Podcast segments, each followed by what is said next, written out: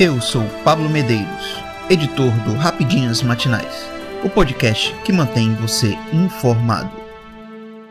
Em debate truncado, Bolsonaro exalta feitos do governo e Lula critica plano para aposentadoso. Presidente Jair Bolsonaro, PL, e Luiz Inácio Lula da Silva, PT, se enfrentaram nesta sexta-feira, 28, no último debate para candidatos do segundo turno à presidência da República, promovido pela TV Globo. A dois dias das eleições de 2022, o encontro era muito aguardado por aliados e opositores de ambos concorrentes, especialmente pela polarização que marca o pleito deste ano e o acirramento da disputa no segundo turno.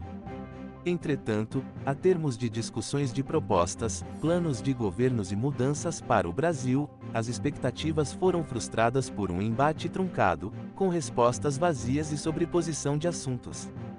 Durante as duas horas de confronto direto, os concorrentes protagonizaram uma série de trocas de farpas, mútuas acusações de mentiras e momentos de tensão, com falas acaloradas sobre temas como salário mínimo, corrupção, auxílios sociais, aborto e gestão da pandemia.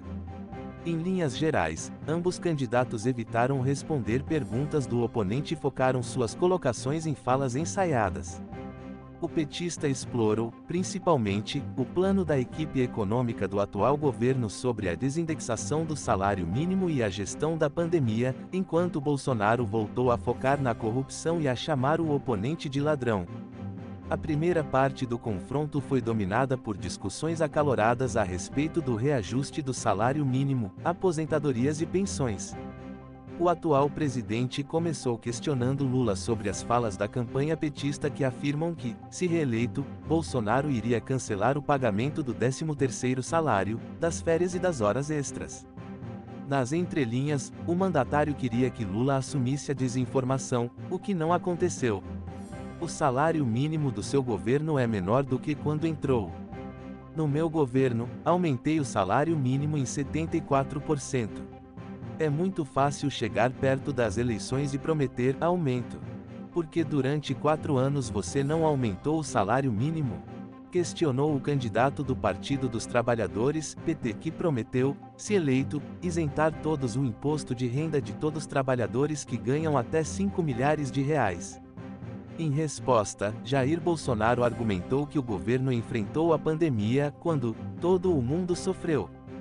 Mesmo com pandemia, com falta de água, concedemos reajustes e majoramos o salário mínimo. Acertamos a economia e posso anunciar o novo salário mínimo de R$ 1.400, afirmou o atual chefe do executivo, que também priorizou falas a respeito de realizações de seu mandato, citando o Auxílio Brasil de 600 reais mensais e o auxílio emergencial. Em meio às suas colocações, Jair Bolsonaro se colocou como vítima do sistema, citando o Tribunal Superior Eleitoral, TSE, a imprensa e mencionando também as supostas irregularidades nas inserções da sua campanha em rádios do Norte e do Nordeste. Grandes redes de televisão, uma aqui, em referência à Globo, o TSE. Quase todas as queixas dão ao seu favor, inclusive a questão das inserções nas rádios. Você quer roubar a nossa democracia através dessas inserções. Lula, para de mentir, está ficando feio, disse o presidente. Em outro momento, o mandatário chamou o adversário de bandido, ao citar casos de corrupção dos governos do PT e questionou: cadê os seus ministros?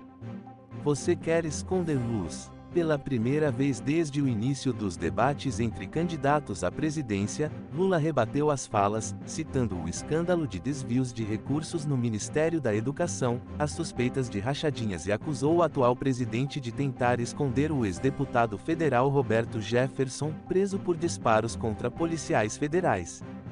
Em outro momento de tensão, um bloco que deveria ser usado para discutir respeito à Constituição foi tomado pelas trocas de farpas, mútuas acusações e brigas de baixo nível.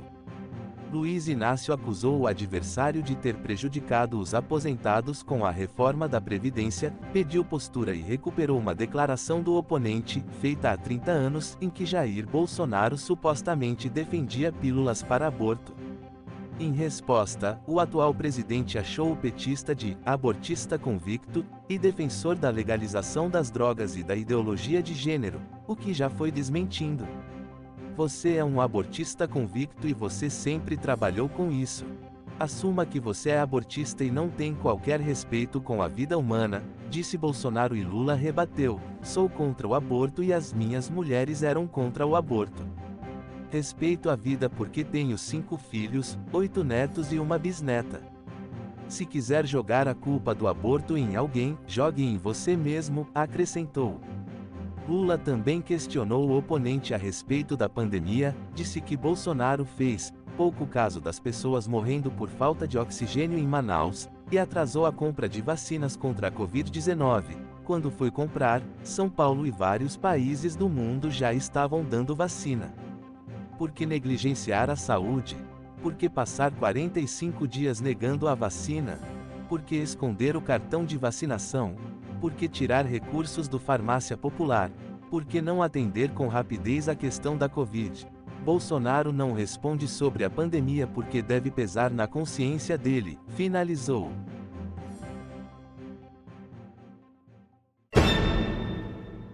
EUA acreditam que segundo turno das eleições no Brasil será pacífico. Os Estados Unidos acreditam que o segundo turno das eleições 2022 no Brasil será pacífico e conduzido de forma profissional. A afirmação foi feita nesta sexta-feira, 28, pelo porta-voz do Departamento de Estado, Ned Price. De acordo com ele, tanto os americanos quanto os brasileiros confiam na mesma organização realizada no primeiro turno do pleito. O povo do Brasil, dos EUA e do mundo todo tem toda a confiança de que o Brasil será capaz de organizar um segundo turno da mesma maneira, disse. Conduzindo com credibilidade e transparência, acrescentou. Price ainda ressaltou a democracia brasileira, dizendo que serve como modelo para o mundo. A democracia brasileira foi testada pelo tempo, as instituições democráticas servem de modelo para nações no hemisfério e no mundo. Temos toda a expectativa e confiança que isso continuará sendo verdade quando o Brasil concluir o segundo turno nos próximos dias, completou.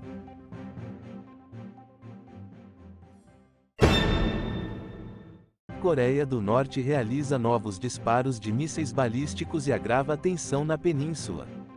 A Coreia do Norte disparou dois mísseis balísticos de curto alcance nesta sexta-feira, 28, informou o exército sul-coreano, a mais recente de uma série de testes de armas que podem culminar em um teste nuclear, de acordo com Washington e Seul o exército sul-coreano afirmou que detectou dois mísseis balísticos disparados da área de Tongchon de Gangwon entre 11h59 da manhã, 11h59 da noite do dia anterior, no horário de Brasília, e meio-dia e 18, referindo-se a uma província na costa leste da Coreia do Norte.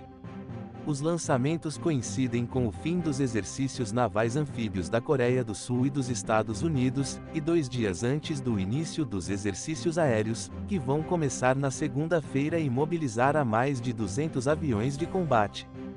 O regime liderado por Kim Jong-un considera esses exercícios como uma afronta e, em resposta, realiza disparos como os de hoje. Com as negociações na península paralisadas há muito tempo, as tensões aumentaram este ano devido a uma série de testes militares norte-coreanos que recentemente declarou seu status de potência nuclear irreversível. Há meses, os Estados Unidos e da Coreia do Sul alertam que um novo teste nuclear, que seria o sétimo na história do país e o primeiro desde 2017, está sendo programado. Na terça-feira, o presidente sul-coreano Yoon Suk-yeol disse que o norte tinha tudo pronto para este teste. Parece que eles já completaram os preparativos para seu sétimo teste nuclear, disse ele durante um discurso parlamentar.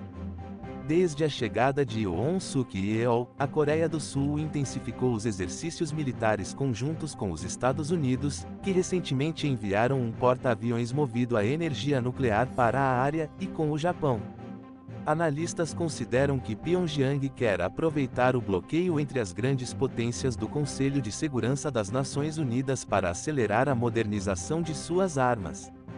Em uma recente reunião do Conselho para discutir o lançamento de um míssil norte-coreano que sobrevoou o Japão, a China, principal aliado de Pyongyang, acusou os Estados Unidos de provocar essa série de disparos. Há meses essa instância está dividida sobre como responder às ações do país comunista. China e Rússia simpatizam com Kim Jong-un e o restante do Conselho pede o aumento das sanções existentes contra o país. Eu sou Pablo Medeiros e este foi o Rapidinhas Matinais, o podcast que deixa você informado. Até mais.